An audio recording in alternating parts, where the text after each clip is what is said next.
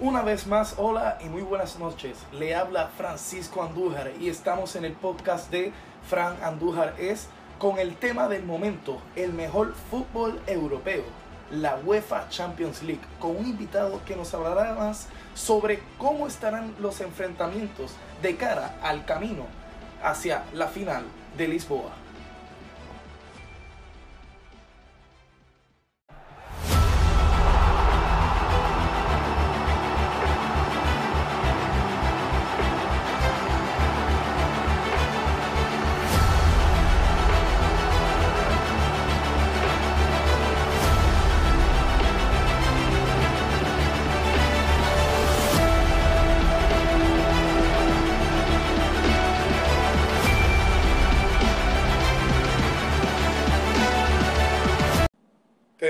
Noches a todos, espero que estén bien. Nuevamente en Fran Andújar es eh, donde se habla del mejor fútbol europeo.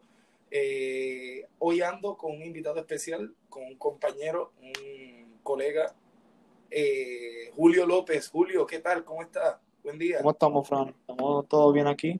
Buen día a todos. Todo bien. Sí, estoy muy, estoy muy bien. espero que tú también lo estés. Eh, nada, Julio, eh, quisiera hablar contigo de todo un poco, eh, viendo el panorama de la UEFA Champions League, el formato de a juego sencillo, eliminación sencilla.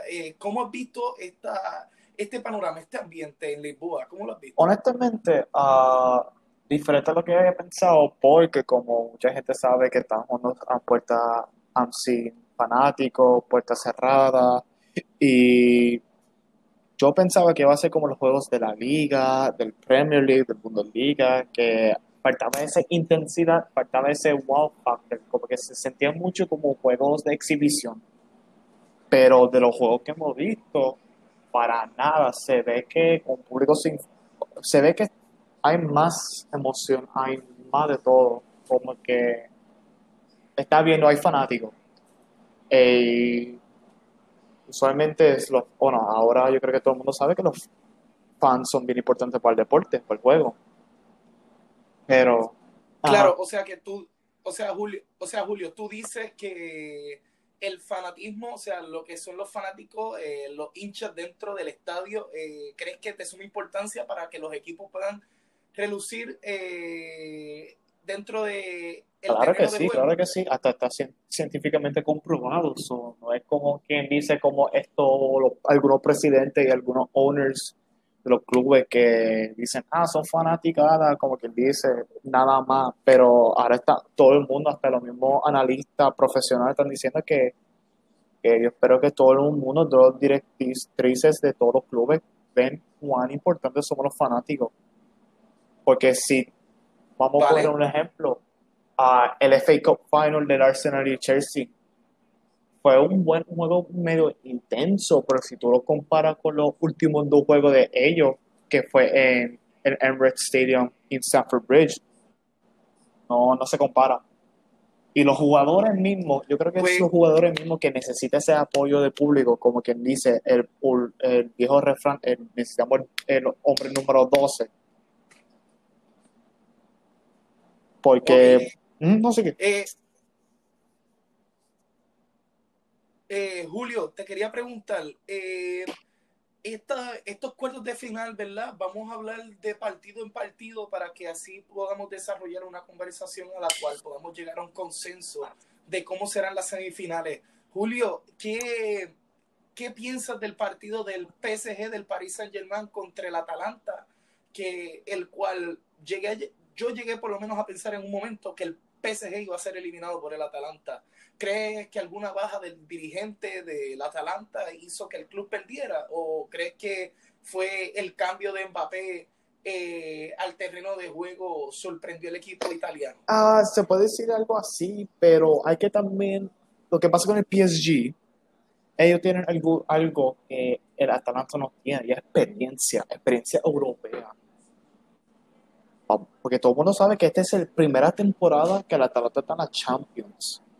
Y todo el mundo, todo el mundo, todo el mundo sabía que, ah, como mucho, tercer lugar y ganan Europa League y hacen, tú sabes, un estrecho para Europa League. Nadie pensaba que iban a llegar a las cuartos finales y a tres minutos a ser semifinalistas. Y eso que después de, tres, sus primeros tres juegos en la Champions estaban en último lugar.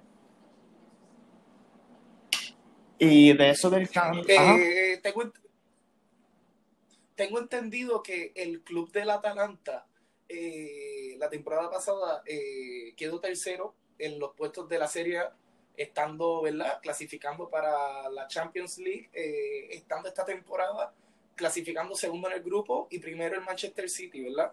Eh, vemos que este año ellos duplican eh, los goles en la Serie A, meten 98 goles, siendo el equipo más goleador de Europa, pero no logran alcanzar, ¿verdad? Lo que tanto anhelaban, que era poder dar una pequeña sorpresa en los cuartos de final.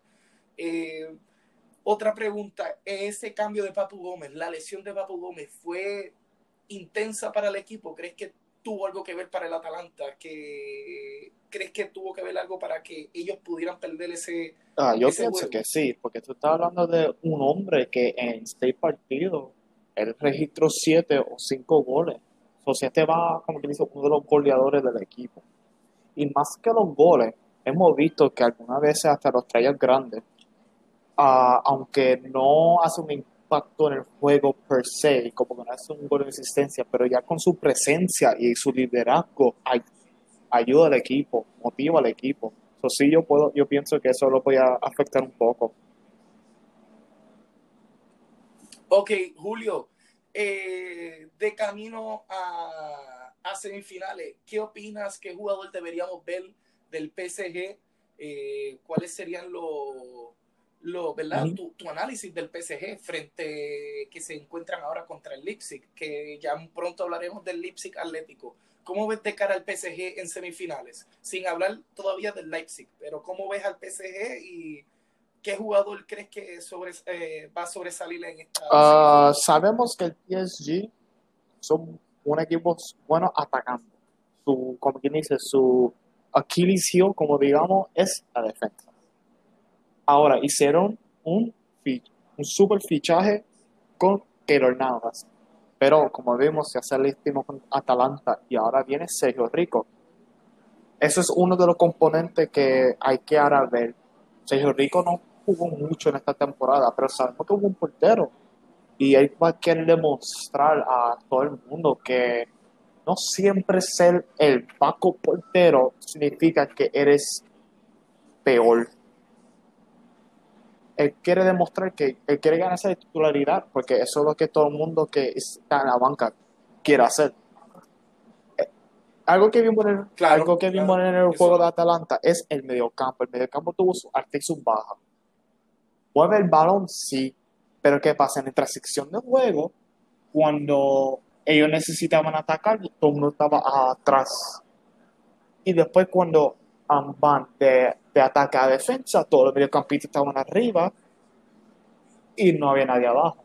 So, el mediocampo tiene, tiene que, como quien dice, dividir sus trabajos. De que, por ejemplo, tenemos a Berati, tenemos a Draxler, tenemos a, a Uno de esos tiene que decir, yo me quedo como contención y ustedes dos suben, pero uno puede subir más que el otro. Así que cuando hay un contraataque o hay que build up el juego, no hay ese boquete en el mediocampo.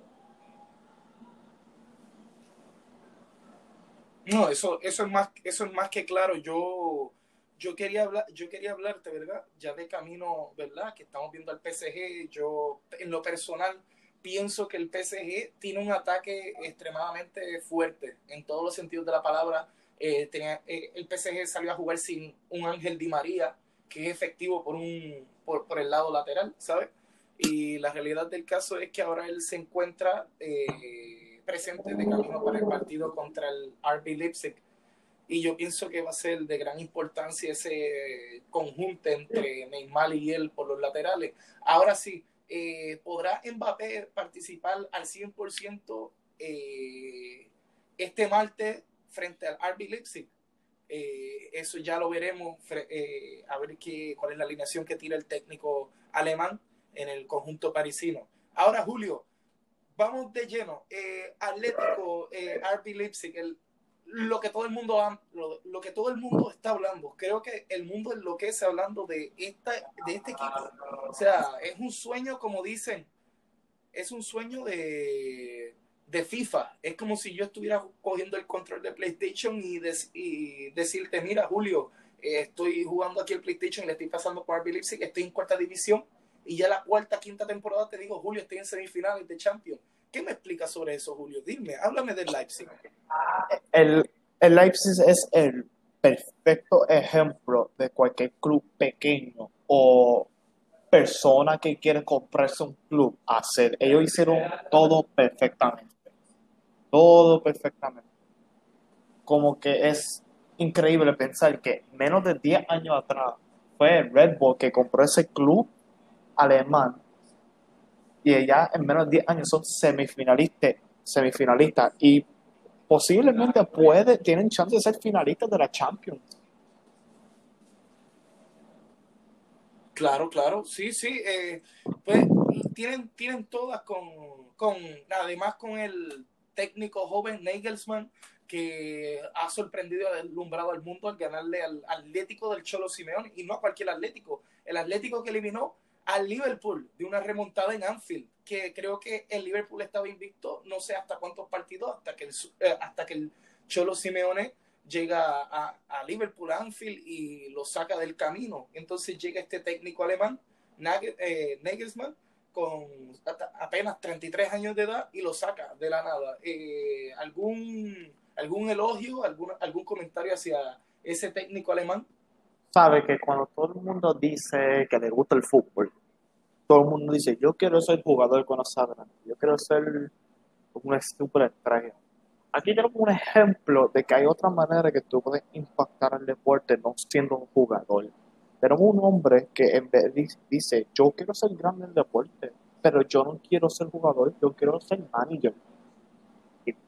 Súper raro para nosotros, para todo el mundo, un manager joven Sí. Un manager joven es de 40 o más.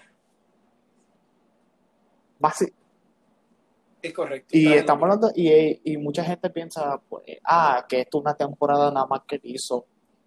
Cuatro temporadas atrás, que sería esta y algunos más, él estaba en segunda división y eso. Después se fue para el Hoffenheim. Él rescató el Hoffenheim para quedarse en la primera división. ¿Y qué pasa? Ah, pues está bien, en la Bundesliga rescataste, significa que la temporada que viene, como mucho mid-table al medio de la tabla, pero no, él cualificó a los Hoffenheim a la Champions. Y cuando jugaron la Champions, estuvo, estuvo a punto de ir al, a la fase de knockouts. Y él hizo la decisión que yo pienso que fue la correcta de dejar a los Hoffenheim a RB Leipzig. ¿Por qué? Porque es un equipo joven, es un equipo que quiere, como, que quiere más. Y él mismo lo ha dicho, que cuando antes de cambiarse a Leipzig, el Real Madrid lo quería. Y él dijo que yo no quiero apurar cuando el tiempo llegue bien, yo todavía tengo que ganar experiencia. Y por esa razón, él no ha ido al Madrid ni al Barça, a un equipo grande, grande, grande. Pero él fue un... Oye, Julio, ¿crees ¿Crees que, no te, interrumpe, crees que la decisión de Timo Werner al irse temprano del club, crees que fue algo que chocó al equipo, como que contra, me estás dejando saliendo de anotarle yo creo que dos goles o tres al Tottenham en fase de eliminatorias, en octavos de final, y me dejas con el tostón del Atlético, ¿sabes? Y se las tuvieron que resolver con jugadores que a lo mejor ya el técnico ya tenía planteado, mira, si me va Timo Werner al Chelsea, eh, tengo que ingeniando, tengo que ir poniendo a Pulsen de una lesión de, tobillo. Eh, ¿Crees que Timo Werner hizo la mejor decisión, hizo la decisión correcta, o crees que el club eh, se va a adoptar sin se va a adoptar sin jugar sin Timo Werner en el terreno de juego? Ah, es más, es más como el refrán, not if but when. Todo el mundo sabía que Timo Werner no iba a terminar o ser un hombre de un club. Todo el mundo sabía que él se iba de Leipzig. Obviamente por las circunstancias de la pandemia y eso, él no se fue como él, quería. Y si tú le él si él quería como que dice, terminar la temporada con el Leipzig, pues él va a decir que sí. Pero obviamente hizo el fichaje con el Chelsea y después que él firmó con el Chelsea, el Chelsea que le da el, le dice a él si lo quieren de vuelta o no. Y le dijeron que sí, que tiene que ir a Inglaterra para ya empezar el entrenamiento. Y es el máximo goleador de la Claro. historia del RB Leipzig. O sea, hay que, no podemos olvidar eso. No, no, no, no, no, eh, no nos podemos olvidar de eso. Incluso eh, hizo sudar varias veces al Bayern Múnich en la temporada del 17 o 18, si no me equivoco, en la cual ellos quedaron runners up de la tabla, o sea, quedaron segundos. Y en varias ocasiones en las que, las dos ocasiones que se encontraron con el Bayern, creo que fueron partidos eh, de excelencia, a nivel que casi el club eh, del München eh, se las vio fría contra el Leipzig. Pero ese no es el caso. El caso es que el Leipzig pasó de, semi- de cuartos de final a semifinales, haciendo historia eh, por primera vez, clasificándose la- casi para poder ganar la, la Copa Europea. Ahora, Julio, pasamos al tema que está candente, al tema que está rompiendo todos los esquemas en, en Europa y en el mundo entero el Bayern München de Alemania, el equipo que está dejando la, que está dejando a todo el mundo con la boca abierta, el equipo goleador. Eh, hablemos de ese partido, 8 a 2. La humillación, no lo digo yo, lo dicen muchos medios.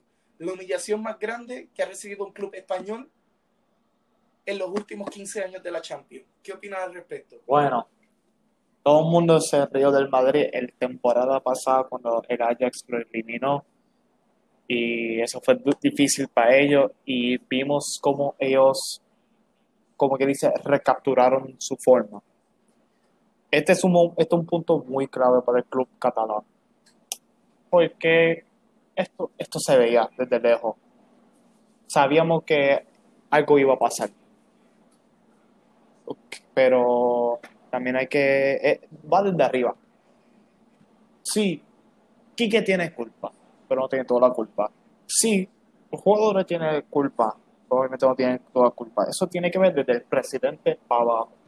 Porque desde que tuvimos... El, desde el Barcelona tuvo el cambio de presidente, yo pienso que el presidente vio al Barça como un negocio. Obviamente el fútbol en hoy en día es como un negocio pero hay unos clubes que tienen un tipo de historia, un tipo de manera de ser y debías respetarla. El Barça es que ellos depende, dependían antes mucho de la Masía, que es uno de los mejores academias del mundo. Y no compraban jugadores de estrella. Y si compraban, era como uno o dos, como mucho, como muchísimo. Porque ellos querían buscar jugadores juveniles y hacérselos grandes. Pero el presidente eh, Bartum- Bartomeu fue para fue como al Madrid. Eh, Los Madrid son bien famosos por tiene por firmar los galácticos, por firmar los mejores. Y él piensa que ah no, vamos a ser el técnico de Madrid. Esto es un muy buen ejemplo de por qué no todos los clubes pueden seguir otros clubes. Este es el perfecto ejemplo, porque tú estás poniendo chavos en un equipo en las áreas donde no, no tienes que poner. Y no solamente eso, es la tradición. Desde que se fue Luis Enrique y desde que se fue Pep Guardiola, desde que se fueron ellos dos, ellos nunca, ellos no usaron la masía para nada. Tuvimos a Leña y Carlos, Carles Pérez en la temporada pasada. Carles Pérez, lo vendieron para Roma por 20 mil euros, que yo pienso que fue un error. Y Carles Areña está con el Betis, pero ya regresó. Y después está Ansu Fati, joven de 16 años. Está en primer plantel de Barcelona. Y todo el mundo dijo que, ah, es que le dieron el break. Ansu Fati le pasó lo que le pasó a Marcus Rashford cuando, cuando él debutó. Lesiones. Fueron por gracias a las lesiones que Ansu Fati, como Rashford, ah, jugó. Pero la diferencia entre esos dos jugadores es que el United, aunque se fue Alex Ferguson, los técnicos siguieron esa tradición de usar los jugadores juveniles y todo. El Barcelona dijo, mm, vamos a poner uno o dos jugadores para que los fanáticos no se funen. Claro, porque si venimos a ver, tú diste un punto claro.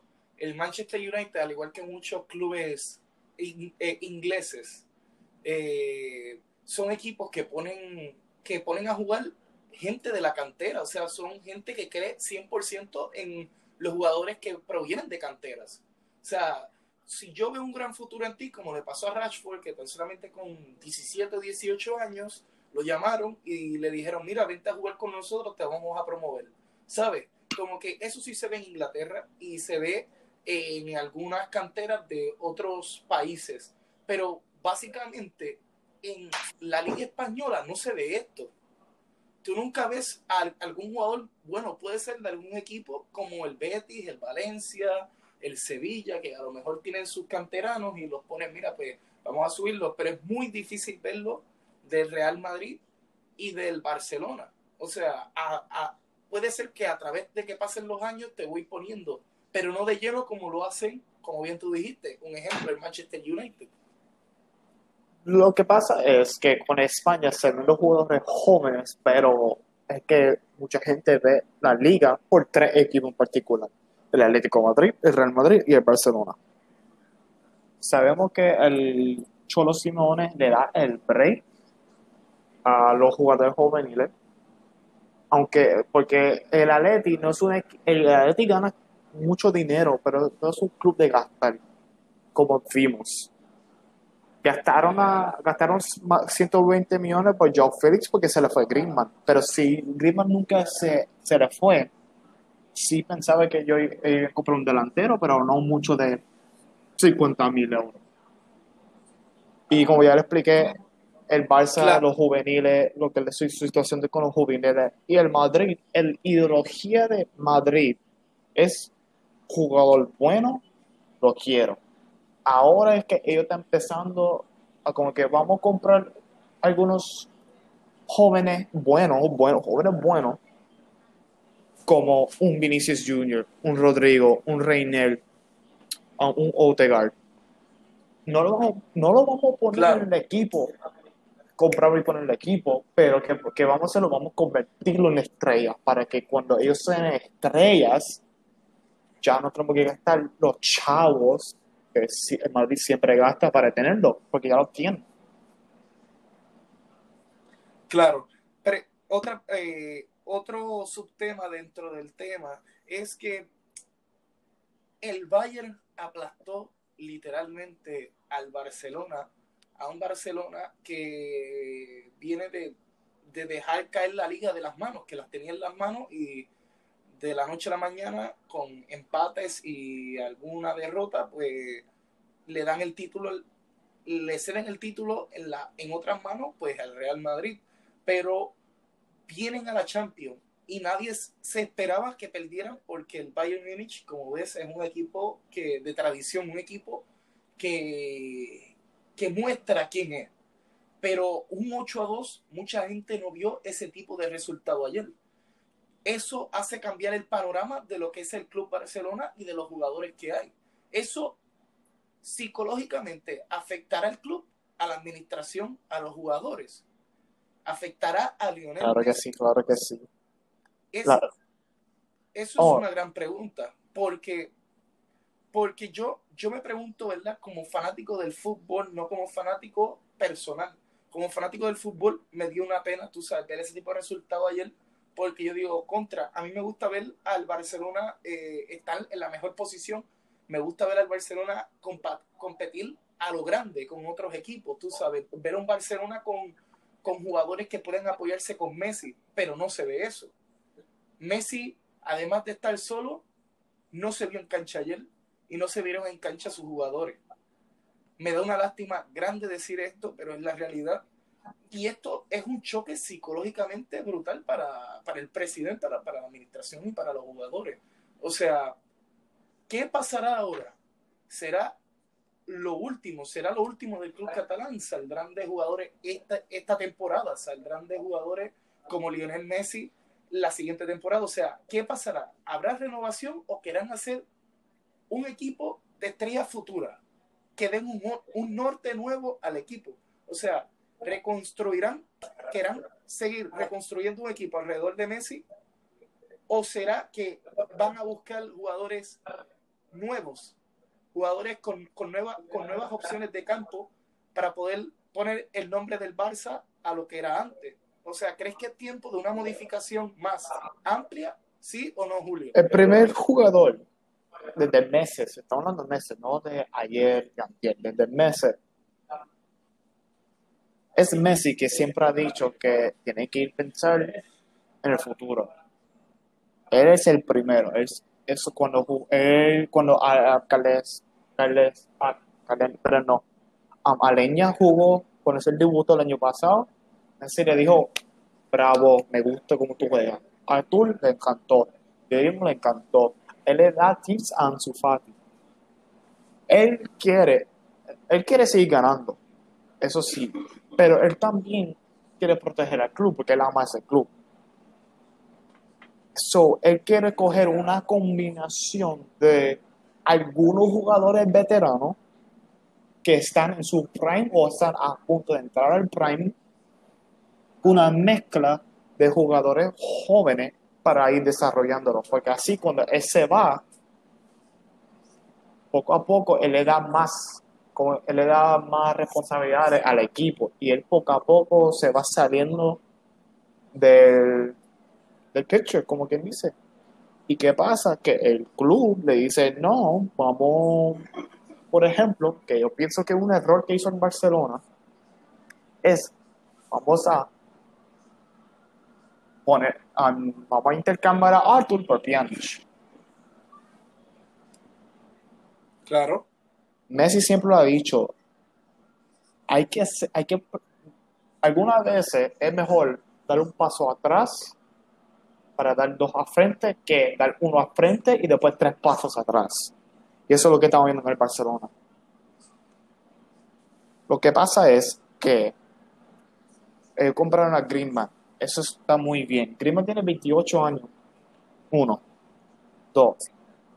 Sí, que tiene, todavía, todavía no ha llegado al tope de la vejez, o sea, todavía está, todavía está como quien dicen, como, como, nuevo. O sea, que todavía le, todavía cuatro queda años, todavía le queda fútbol. Como cuatro años asegurado, seis si se empuja.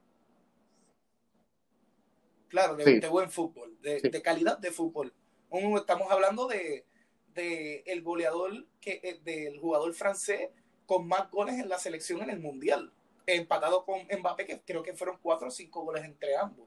Entre ambos fueron una cantidad de 8 a 10 goles. Pero los dos hicieron la misma cantidad de goles. Estamos hablando del campeón del mundo hacer banco en el Barça. O sea, tú explícame eso, gastar 120 millones por Griezmann para dejarlo en el banco, ¿eso es algo más de técnico o de Bartomeu?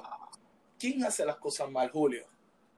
Tiene que ver con los dos, tiene que ver con los dos, porque lo que pasa es, yo pienso que cuando votaron a Valverde, era, es, un momento que fue la decisión correcta, pero el timing fue muy mal. El momento de sacar a Valverde fue en el verano, fue en mayo, después de lo que pasó con el Liverpool y eso. No darle break para ver qué pasa de temporada y después sacarlo en enero. Porque ya perdiste, el, mercado de fichaje de verano. En invierno, en, esto, en estos tiempos tú no haces mucho. Tú no puedes cambiar un equipo en el mercado de fichas de, invierno. Y traes a un técnico que tiene jugadores que, no, eh, que él quiere o no quiere. Y más allá, yo pienso que fue como un panic buy. Fue como que, ah, Kike está disponible, vamos a cogerlo. Porque no tenemos, no tenemos nadie más. Quique es un buen dirigente. Él lo, él lo selló con el Betis, pero algunas veces, hasta incluso con jugadores, no, no, no, van juntos algunas cosas. yo pienso que el estilo de juego de Quique no, no va junto con el Barcelona como hemos visto. Porque se supone cuando tú tienes un entrenador, tú vas con los jugadores y tú dices jugadores, ok, mi formación es así, me gusta jugar así. Y los jugadores se supone que se van desarrollando, pero Claro. aquí que se veía que estaba perdido. Ah, Tú tienes una semana que estás jugando 4-3-3. Después tú tienes otra semana que tú estás jugando 4-4-2. Después 4-2-3-1. Después 3-5-2. No había consistencia. No había Pero sí, consistencia. Pero también el presidente, Pero así, el presidente tiene que ver en esto porque no son los jugadores que dicen yo quiero a este técnico, es el presidente que busca al técnico. O sea, esto le, que, y le tiene que caer a él también. Y con lo de Griezmann en la banca, Rarito, ah, con lo de Griezmann en la banca es, yo pienso que fue un buen fichaje. Es como el de Coutinho. Griezmann y Coutinho fueron muy buenos fichajes para el Barcelona. Pero lo estás usando mal. Lo están usando completamente malo. Porque, Claro. porque Griezmann, Griezmann se ve que en el Mundial, él juega mejor en la banda de derecha que lamentablemente donde juega Messi, o si no, detrás del delantero, no ni como delantero central, sino el juego detrás del delantero, igual que Coutinho. Coutinho sí se puede jugar en la banda, pero todo el mundo sabe que él, su magia es en el mediocampo. Eh, Julio, otra pregunta que te hago. Eh, voy a citar las palabras de Gerard Piqué después del partido. Eh, creo que el club necesita cambios. Eh, nadie es indispensable. Si yo tengo que ser el primero en irme para traer, para traer gente, eh, para traer sangre nueva al equipo, yo seré el primero en irme. ¿Qué, qué, qué piensas de esas palabras, esas expresiones de un jugador que ha estado desde el 2008 en el Barcelona? Eh, ¿Qué tú opinas sobre eso? Lamentablemente, la verdad duele. La verdad duele. Esto se podía haber, eh, esto se- todo esto se podía haber sido evitado. No estoy diciendo que si en el verano cogimos un dirigente bueno o dirigente con el estilo que, le- que le conviene la filosofía el estilo de juego del Barcelona y otros dos fichajes, no estoy diciendo que gana, íbamos a ganar contra el Bayern. No estoy diciendo eso, pero no perder 8 a Claro. 2. Claro, eh, voy a citar otra, otra frase que dijo Arturo Vidal en la conferencia de prensa el día antes del al partido y fue la siguiente. eh, hoy, mañana, perdón, eh, el Bayern Múnich no juega contra un equipo de la Bundesliga, juegan contra el mejor equipo del mundo, el Barcelona. O sea, ¿qué le quiso decir, verdad? Porque creo que además de decirles, mira, que mañana no juegan, porque en realidad cuando mucha gente, cuando él se refiere a eso, es que mucha gente ve lo que es la liga alemana, una liga sencilla, ¿sabes? Porque el único equipo que siempre ha reinado en esa liga es el Bayern Múnich y por lo tanto se le hace fácil jugar al fútbol en esa liga. Pero a- cuando habla y dice esas palabras, ¿crees que eso fue la clave y el punto que le molestó al Bayern para, para marcarle ocho goles al Barcelona? ¿Crees que eso fue la espinita que ellos dijeron, ok, vamos a hacer que esta gente no vuelva a decir una cosa así? ¿Crees que por un jugador tuvieron que haber pagado mucho? ¿O cómo ves eso, Julio? Tú, mira, lo que da gracia es que Arturo Vidal ex, ex jugador del Bayern. Él fue del Bayern en Barcelona. Eso es lo que a mí me, me sorprende porque él dijo todo eso. Lo que pasa es que si tú te das cuenta de todo, mucho de lo que estaban hablando y eso fueron los jugadores del Bayern durante hasta llegar al encuentro. Y nadie del Barcelona hab- habló, excepto Arturo Vidal, que fue el único que habló ahí te dice algo. Hasta los fanaticadas, las fanaticadas mismo del Barcelona, no te decían, ah, el Barça gana contra el Bayern. Las fanaticadas dicen que no. Claro. Y él como Claro. que yo pienso que lo hizo como que, ah, vaya, juego mental. Siendo Un juego mental, pero no les funcionó. siendo presumamente realista, siendo presumamente realista. Eh, Bartomeu, eh, referente al partido, después del partido también cita, teníamos ya pensadas algunas decisiones antes del partido que ejecutaremos, pero hoy no es el día. No hemos estado a la altura, hoy ha sido un desastre. Es una derrota durísima para el club. Estas son palabras expresadas por Joseph Bartomeu, el presidente del, F, del Fútbol Club Barcelona, eh, eh, referente al partido eh, contra el Bayern Múnich. todo el mundo dice necesitamos un cambio, el club necesita un cambio administrativamente, hasta en el vestuario, hasta el técnico, hasta lo que tenga que ver. Hablamos, estuve hablando con, con varios colegas después del juego que son fanáticos eh, del Barcelona, eh, unas amistades y compañeros que tengo acá en el área azul. Eh, y estuvimos conversando y ellos me dicen, Fran, veo que el Barcelona anda en aprietos. Y cuando me refiero en aprietos es que creo que vamos a tener años duros, vamos a tener años que a lo mejor ningún fanático del Barça quiere ver. O sea, ya con esta pérdida también podemos ver a un Messi evaluando su salida del club. Eh, ¿verdad? Yo no sé, porque yo no soy Lionel Messi y tampoco soy los que están allá arriba eh, para decirte esto es lo que va a pasar. Pero sí se habla fuerte en la prensa y en los medios europeos que puede sí que sea la última temporada de Messi para la temporada del 2021 y ya el contrato no lo renueve y termine firmando con otro equipo. ¿Crees que esta salida de Messi al costarle al Barcelona 50 millones anuales de contrato que se lleva Lionel Messi, ¿no crees que sería una opción viable para poder, porque ahora mismo el club habla, el club catalán anda en una situación económica, o sea, también no hay dinero para fichar jugadores, eh, tendrán que vender jugadores y tendrán que salir de algunos para poder abrir el salary cap, como le decimos acá nosotros. Lo que pasa es que la próxima temporada es una temporada súper importante. Es, yo creo que va a ser la más importante en hace décadas. Porque voy a dar dos clubes. Esos dos clubes es el Arsenal y el AC Milan. Con el Arsenal y el AC, Milan no son los mismos clubes que eran 10, 15 años atrás. Pero vemos como uno de esos clubes está un poquito en, en encima que el otro.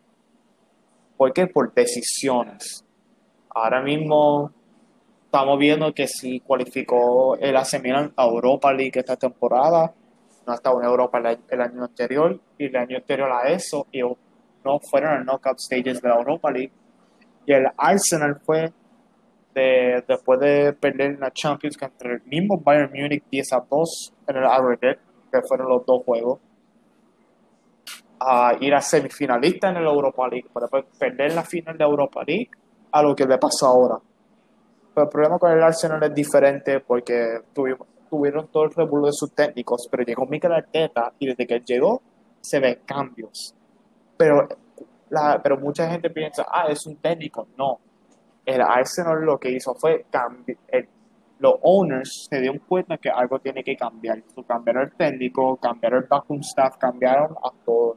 Y ahora se está viendo un poquito ese cambio el Milan hicieron los cambios, pero lo hicieron mal, hicieron las, decisiones mal. Ahora estamos viendo un poquito de, mira, vamos, yo creo que este va a ser el año. Siempre se, vamos a ver este año.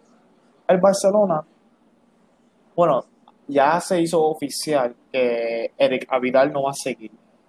uno de los otros scouts del Barcelona no va a seguir con el club. Sabemos que ya Quique no va a estar siguiendo con el club yo escuché que eh, el Board of Directors le dijo que van a adelantar las elecciones para la presidencia del Barcelona. Y esto es muy importante porque ya, eh, Bartomeu tiene competencia. Él tiene una competencia de presidencia, no como otros años. Ahora, todo empieza desde ahí. Si Bartomeu gana las próximas elecciones, vamos a estar viendo lo, mismo. Un, uno vamos a ver lo mismo, de que una temporada buena, pero después nos cuesta, después de cinco temporadas malas. Y después tú tienes a un el candidato, candidato que él quiere restaurar lo que era el Barça antes, con la filosofía y la tradición que yo tenía.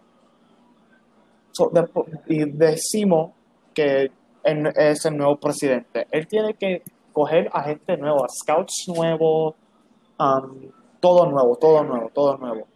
Y después a un técnico que va en par al estilo de juego de televisión como es el Barcelona. Y después vamos a la parte más importante de la plantilla, como usted dijo, Messi y otros jugadores. Lamentablemente la mitad del equipo, más de la mitad del equipo se tiene que ir. Más de la mitad. Yo, yo estaba considerando, ¿verdad? Yo estaba mirando, este, quitando, ¿verdad? Porque ha sido una pena ver al Barcelona en estas situaciones. Eh, nunca se había visto un Barcelona desde el 2013 que recibiera un 7 a 0, al igual con el Bayern Múnich, pero creo que lo de permitirle 8 goles en Champions y con, y con el equipo que tiene, ¿verdad? El Barcelona, que a lo mejor no es el mejor, pero todavía tiene plantilla para defenderse. Es que nadie se esperaba este 8 a 2.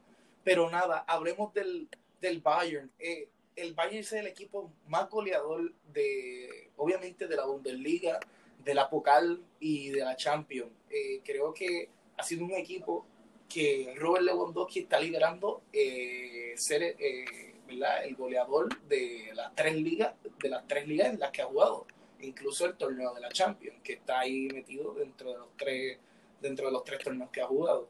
¿Crees que ese equipo, Julio, pueda pasar por encima del Lyon en semifinales? ¿Qué opinas de ese partido? Eh, Bayern y Lyon. Ok, el Bayern. El Bayern es un equipo que le pasó algo similar a lo que le está pasando al Barcelona, lo que le pasó al Real Madrid el año pasado, de estos equipos grandes. ¿Por qué? Porque cuando por fin fueron, estamos hablando 2010, en la final, que fue Madrid de la Champions y perdieron contra el Inter, um, ellos no cayeron, cayeron profundo. Ellos compraron jugadores no para la temporada que viene, sino para temporadas que vienen y después pasó lo de Chelsea en 2012, que no sé cómo el Bayern perdió ese juego. Y después tuvimos el triplete del Bayern histórico del, 2013.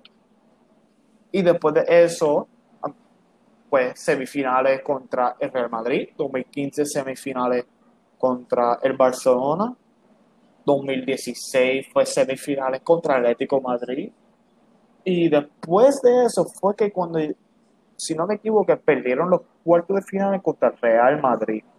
Y ahí hicieron una decisión de mover a jugadores, de, sacar a la, a, la, plantilla, mover a los jugadores. si tú tienes 32 y no estás jugando bien, adiós y traen jugadores nuevos. Jugadores como Kimmich, jugadores como Coleman. Ah, estamos viendo a Alfonso Davis, que es un jugador del MLS y lo trajeron. Ganabri. Ellos hicieron un, un cambio efectivo, pero no para ahora, sino para van a seguir compitiendo para ahora, pero sabemos que unos dos años vamos a estar mejores que ahora. Eso es lo que vimos. Lewandowski, Lewandowski está teniendo la temporada de su vida. Pero hay que ver que él mismo lo dijo, yo estoy jugando para equipo, no para mí. Y se está viendo con todos los jugadores. Porque también tú estás teniendo un Thomas Muller que tuvo una temporada increíble, no por los goles, pero sino por la asistencia. Claro, claro. Y el Lyon, la sorpresa de la Champions. Y eso, bueno, tenemos sorpresas en la Champions. Porque el Leipzig fue una sorpresa. El PSG no fue mucho como una sorpresa para algunos pero como quiera, tú podías ser debatible y el Bayern, pues Bayern era uno de los favoritos. Ahora, mucha gente sabe que el Lyon, como el PSG, están en las semifinales, pero ningún equipo, pero había el equipo que fue el Mónaco que llegó al final, perdieron. Ningún equipo francés ha quedado campeón en la Champions. Y tenemos a dos equipos que pueden hacer la historia. Y vimos hoy que el Lyon pudo con el City y no fue un 1-0 cuarto pues no fue, le ganaron 3-1, batallando por cada balón. No, y es rápido, es correr el balón y seguir adelante. No jugarle en nuestra área, no vamos a ver lo que pasa, es coger el balón y correr para frente y después defender inteligente. El Bayern va a ser más difícil. Eh, por las razones que con el City, City es más possession base, es más posesión como el táctica de Pep Guardiola. El Bayern Pero sí, es más contraataque, le gusta la posesión, pero ¿qué pasa? Tienes, ok, vamos a decir, si tú marcas el 1 que todo el juego, tú todavía tienes a, a Gnabry, tú, tú tienes otros jugadores. So, tiene que tener más cuidado, que pueden sorprender, cualquier equipo puede sorprender en un juego, pero tiene que jugar el juego de su vida, porque más contra un Bayern que está súper pompeado y son los favoritos en ganar la Champions y si la ganan van a ser el segundo equipo en la historia en hacer dos tripletes que se después del Barcelona.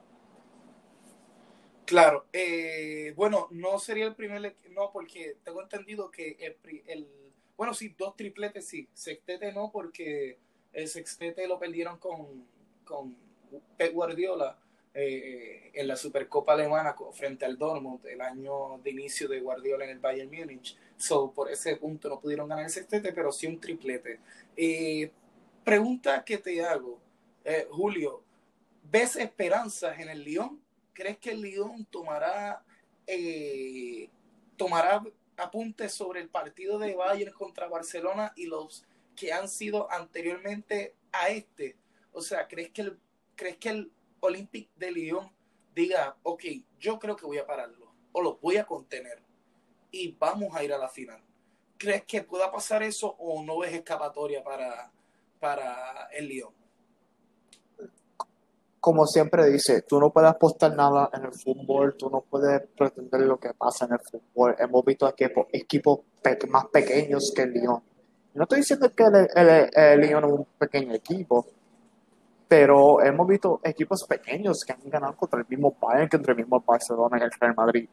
Ah, y este es un Lyon que cuando fue contra el Juventus de Cristiano no fueron favoritos. Cuando fueron contra el City de hoy no fueron favoritos. So, le, le conviene ser el underdog. ¿Que lo pueden hacer? Claro, Sí, eh, de, pero De Ajá. hecho, de hecho, vengo hablando que desde hace mucho tiempo eh, eh, a mis compañeros y colegas y a mis amistades les llevo diciendo desde hace mucho tiempo, miren, este equipo francés, el Olympique de Lyon, me tiene una espina desde que vi el primer juego de ida contra la Juventus. Yo dije, "Mm, esto aquí como que yo, tú sabes, como que esta gente metió un gol, pero jugaron para meterle tres a la Juventus y este juego de vuelta. Entonces, ¿qué pasa? Ocurre lo de la pandemia, del coronavirus. Eh, la Champions League se detiene por un tiempo y se, y se reanuda de nuevo ahora, ahora a principios de agosto. Y vemos cómo le jugaron defensivamente a la Juventus. En verdad perdieron el partido, pero ganan por gol de visitante. Y con un Memphis de Pay de vuelta que jugaron, eso es lo más impresionante. Le ganan a la Juventus sin un Memphis Depay en cancha, que es su líder. Tú sabes que es el capitán del equipo. Eso es lo que yo veo en cuenta del equipo del Lyon. O sea, es un equipo que se la ha sabido jugar colectivamente y sin depender de Memphis. O sea, ahora mismo juegan contra el City. Le ganan hoy 3-1. Dije que le iban a ganar hace seis días nadie me creyó, me tomaron por, por loco cuando dije que el Olympique de Lyon iba a eliminar al City. ¿Qué pasará? Ahora, me, ahora le digo yo a la gente, contra un Bayern yo no sé qué pueda pasar.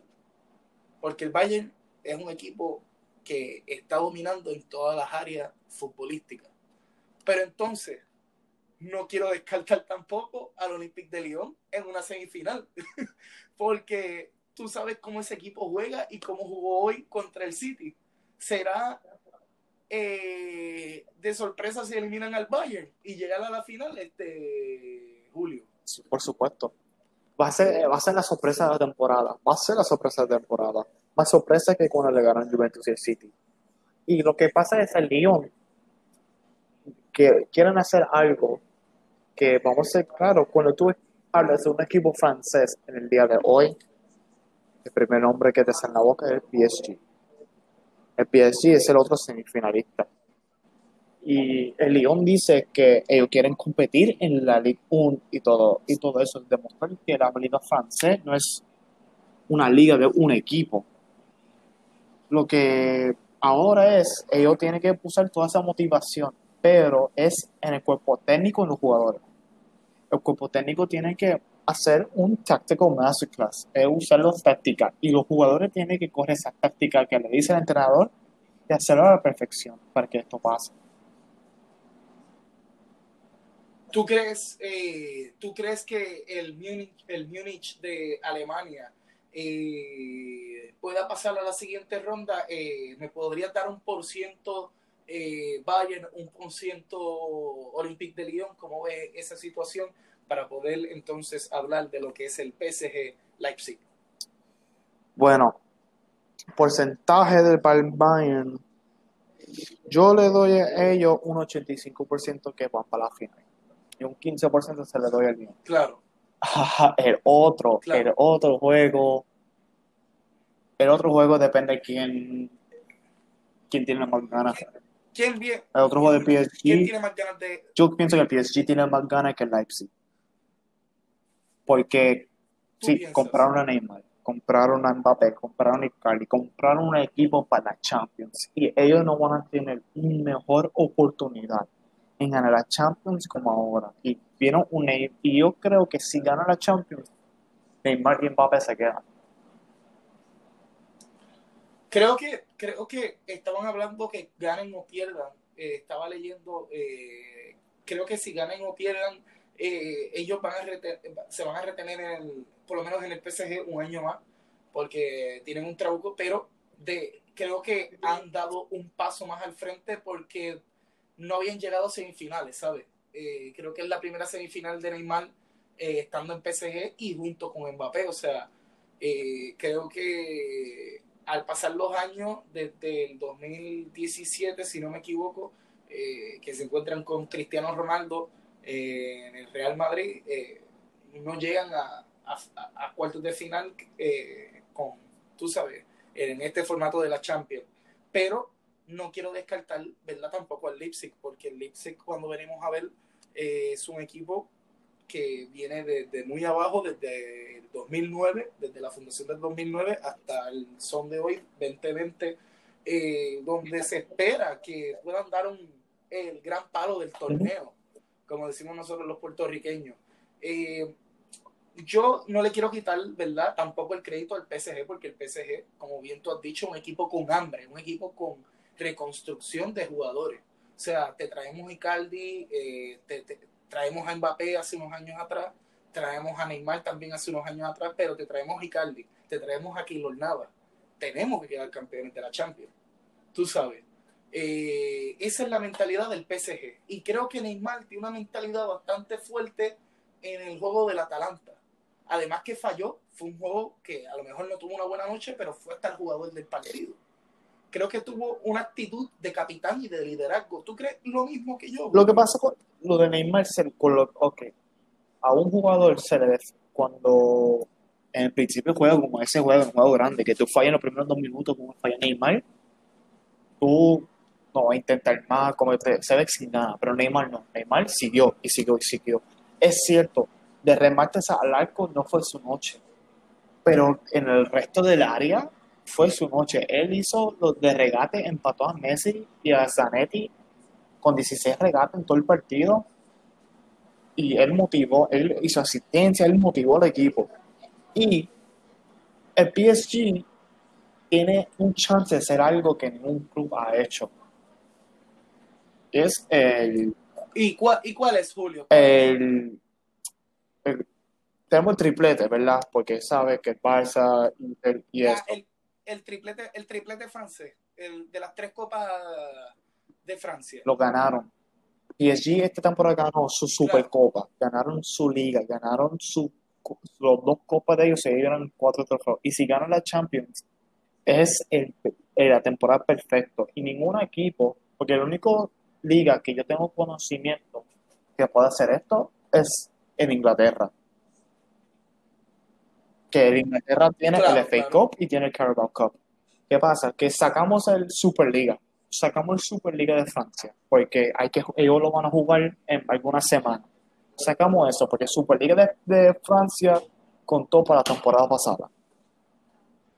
Oye, Julio, mucha gente, mucha gente quiere ver eh, esta final eh, Bayern Múnich contra PSG por cuestiones de que va a ser un partido con más ritmo, porque tienen jugadores estrella. O sea, lo que, lo que se quiere ver, no sin desperdiciar, eh, ¿verdad? Sin menospreciar, perdón, los, los otros equipos, es que tienen jugadores de calibre, tienen jugadores que son candidatos a balón de oro, ¿sabes? Que no es un equipo que, además de jugar colectivamente, tiene jugadores que son candidatos a balones de oro. O sea, ver esa final, mucha gente quiere ver esa final, pero ¿te imaginas que pase un Leipzig y un Olympic de Lyon a una final? Que sería algo nuevo. Eh, tú sabes, sería algo nuevo eh, desde la final de Porto contra Mónaco, cuando Mourinho gana la Champions con el, con el Porto. O sea, eso ya es historia, eso es otra cosa. Pero lo que te quiero traer en mesa, ¿a quién tú quieres ver en la final? Julio, ¿quiénes son los equipos que tú quieres ver en la final? Que, que cuando tú digas, ok, yo me quiero sentar y yo quiero disfrutar de este juego. Tira para adelante, Julio. Yo quiero ver al PSG, al Bayern, porque va a ser es histórico. Bueno, la cosa es con estos cuatro equipos, cada equipo tiene, va a ser historia. Tú tienes al RB Leipzig, que si gana la Champions es para RB Leipzig, para Lyon y para PSG están peleando por su primer champion. El Bayern está peleando para su, para su sexto, pero está peleando para su segundo triplete. Lyon y el PSG están peleando para ser el primer equipo francés en ganar la Champions en la historia. Y el Leipzig, el Leipzig quiere demostrar a todo el mundo que desde abajo tú puedes alcanzar pero para mí, para mí personalmente, me gustaría ver PSG contra el Bayern. Pero no puedo, pero también no me molestaría si yo viera un, a un RB Leipzig y Bayern. Porque ese juego de PSG y Leipzig es demasiado cerca para decir quién es el, favor, quién es favorito para pasar.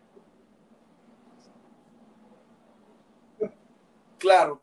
Eh, Julio, para terminar, ¿verdad? Eh, con este podcast, eh, quisiera saber, nosotros, por lo menos yo siempre doy, voy a empezar a dar el jugador de la semana. ¿Qué tal si tú me das tu jugador de la semana, tu jugador de la jornada, por decirlo así? ¿Quién es tu jugador de la jornada en estos cuentos de final de Champions? Está difícil, está difícil, porque tuvimos el Man in the Match Neymar, tuvimos el Man in the Match de Upamecano, el Emule y el de hoy que fue Dembele. Yo pienso que el jugador de la jornada era Thomas Muller, porque aunque sí Lewandowski hecho Michael Ball, Existencia y Coutinho, que es jugador del Barça, pero, pero Barça se lo presta al Bayern. sí, ironía.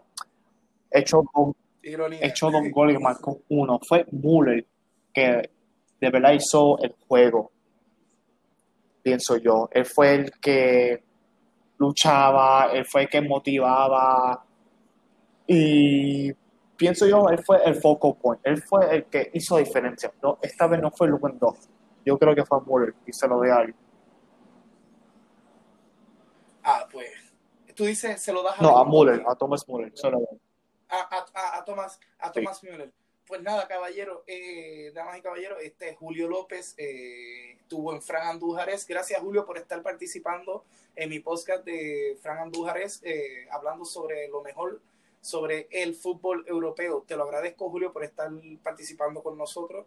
Esperemos que reciba otra invitación y pueda, ¿verdad?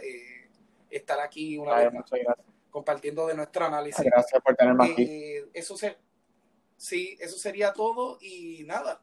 Veremos a ver quiénes son los finalistas de la Champions League. El martes se encuentra el, el PSG contra el Leipzig y el miércoles el Bayern Múnich se encuentra contra lo que es el underdog, el equipo que viene desde abajo, el Olympique de Lyon de la Liga Francesa. Eso sería todo por hoy en Fran Andújares. Nos vemos en la siguiente ocasión.